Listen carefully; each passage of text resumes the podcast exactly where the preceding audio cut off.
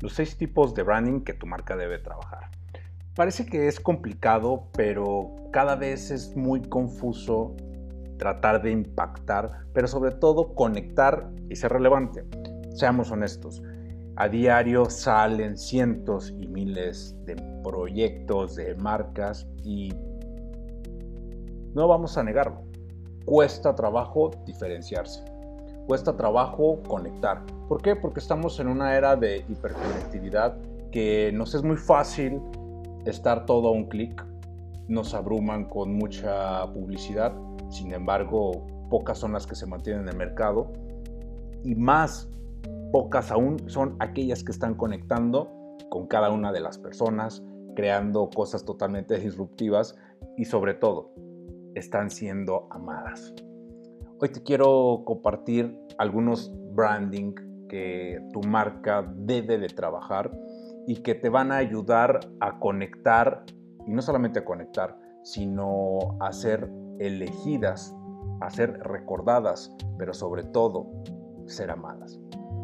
Y, uno con el que quiero empezar es un tipo de branding muy en específico, que es el branding estratégico, en el que se enfoca principalmente al posicionamiento del producto o del servicio. Es una estrategia compuesta con una propuesta única de valor muy, muy bien afigurada, muy bien trabajada, pero sobre todo que tiene objetivos claros, objetivos muy puntuales, que te van a ayudar no bastando decir, ok, tengo un producto con un pricing estratégico, tengo un producto muy, muy bien hecho.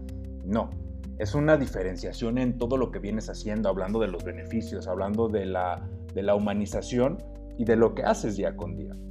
Entonces, yo te invito a que siempre seas muy puntual. ¿Por qué? Porque esto no lo debes dejar en el aire, esto no lo debes dejar para después, sino todo lo contrario. Tienes que empezar a, tomar acción, tienes que empezar a generar cosas totalmente diferentes. ¿Para qué? Pues para trabajar de una forma estratégica, y sobre todo distinta.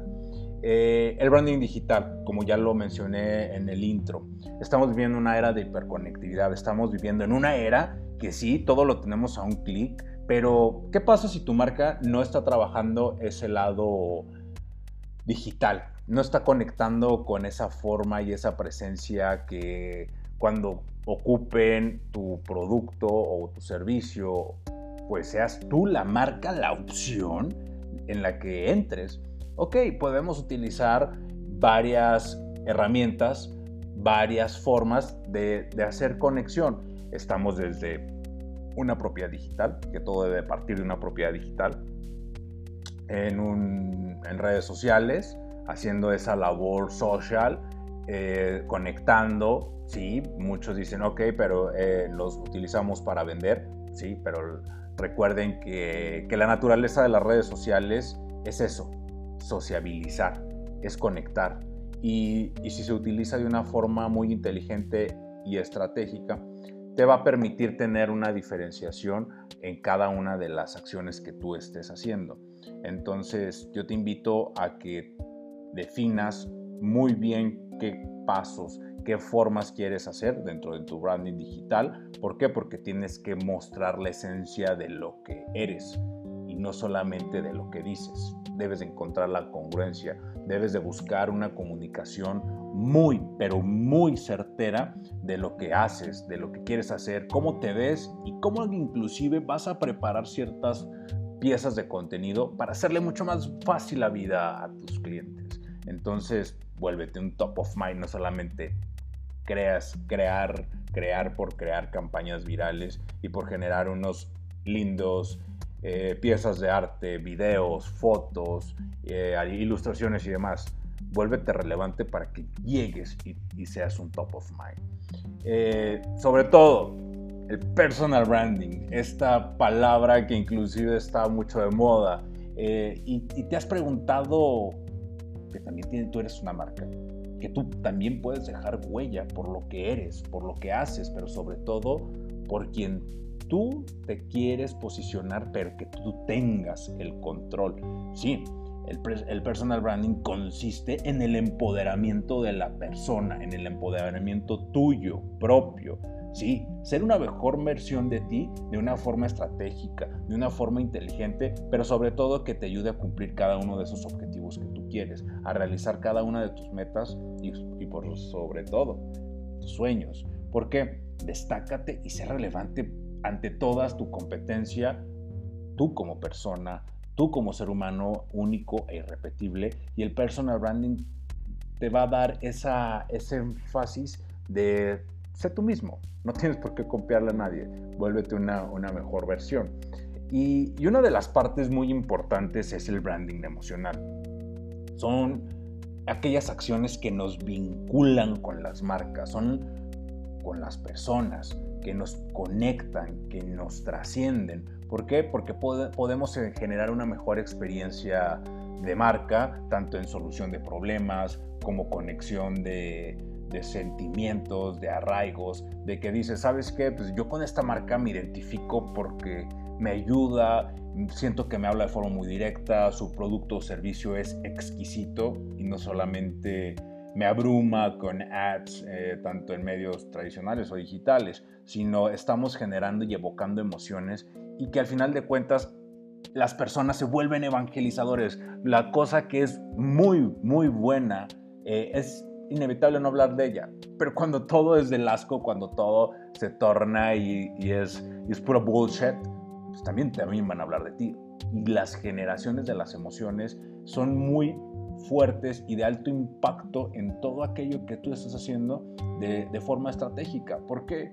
Porque vuélvete un love mark, vuélvete que te amen, pero tú también ama a tus clientes, genera ese vínculo que te permita hacer la diferencia. ¿Por qué? Porque si tú lo logras hacer, vas a ser totalmente disruptivo. Y una, y una forma muy, muy fácil es, si quieres llegar más lejos, obviamente tienes que llegar acompañado, tienes que llegar haciendo equipo, tienes que llegar haciendo estratégicas. Y esa es una parte muy, muy importante del co-branding. Es tener la alianza estratégica que nos ayudemos, que nos apalanquemos junto con nuestros socios estratégicos, junto con nuestras alianzas que nos permitan ayudar y estar conectados, y no solamente conectados, sino también haciendo relaciones y que nos permitan crecer. Y no solamente que nos permitan crecer, que nos permitan conectar y hacer totalmente la diferencia. Entonces, yo te recomiendo que selecciones de una manera muy, muy puntual con quién quieres estar, con quién quieres involucrarte, pero sobre todo con quién deseas destacar y que destaquen juntos, que destaquen en equipo. ¿Por qué? Porque las alianzas y el trabajo en equipo todo lo vence. Y ya para finalizar, uno de los branding que muy pocos y muy pocos emprendedores, muy pocos eh, empresarios o muy pocas empresas y proyectos le apuestan por ese bien intangible, el brand awareness. Sí, ese es el brand awareness de cómo quieres que, sea reconocida tu marca. Es un bien intangible a mediano o largo plazo que nadie trabaja. Sí, entiendo de que las ventas, de que los ingresos, de eso vive, vive la marca. Pero, ¿qué pasa cuando le apostamos por algo más allá? algo de cómo queremos ser reconocidos, cómo queremos ser recordados, cómo nos estamos levantando como una autoridad dentro de un nicho, cómo nos estamos generando ese vínculo de confianza con las personas, con los clientes, con los consumidores y si lo quieres ver también como usuario, pero recuerda, siguen siendo personas. Entonces, este es un buen indicador para tomar una, forma diferente, para que el, mercado nos perciba de una forma estratégica y nosotros tener obviamente el control de cómo queremos ser recordados. Sí, cada vez es muchísimo más complejo destacar porque hay mucha competencia, pero cuando se trabaja bien un brand awareness puede ser de forma sutil, pero sobre todo de un bien intangible, que en su momento te van a recurrir a ventas, que en su momento te van a generar un ingreso. ¿Por qué? Porque es un bien que muy pocas empresas poseen. Entonces, fideliza a tus consumidores, fideliza a tus clientes, conviértelos en, en esa parte de tu día a día y que estas acciones de branding con el tiempo te amen, con el tiempo digan, yo me desvivo por esa marca, porque ellos se desviven también por mí. Que se vuelvan unos fieles evangelistas, que se vuelvan unas personas leales a tu marca. Genera una atmósfera que, que se embone a cada uno de tus objetivos estratégicos, comerciales y personales. Entonces yo te invito a que trabajes estos seis puntos, estos seis tipos de branding dentro de tu marca, dentro de tu proyecto, dentro de tu empresa y cuál ya estás trabajando. Si ya trabajas alguna o de las anteriores que te acabo de mencionar, tienes alguna duda, puedes escribirme en cualquiera de mis redes sociales, ya sea Facebook, ya sea Twitter, Instagram, LinkedIn. Me puedes encontrar como arroba David López MKT. Y no te olvides de visitar eh, mi sitio web en www.davidlopezmkt.mx. Nos vemos en el siguiente episodio.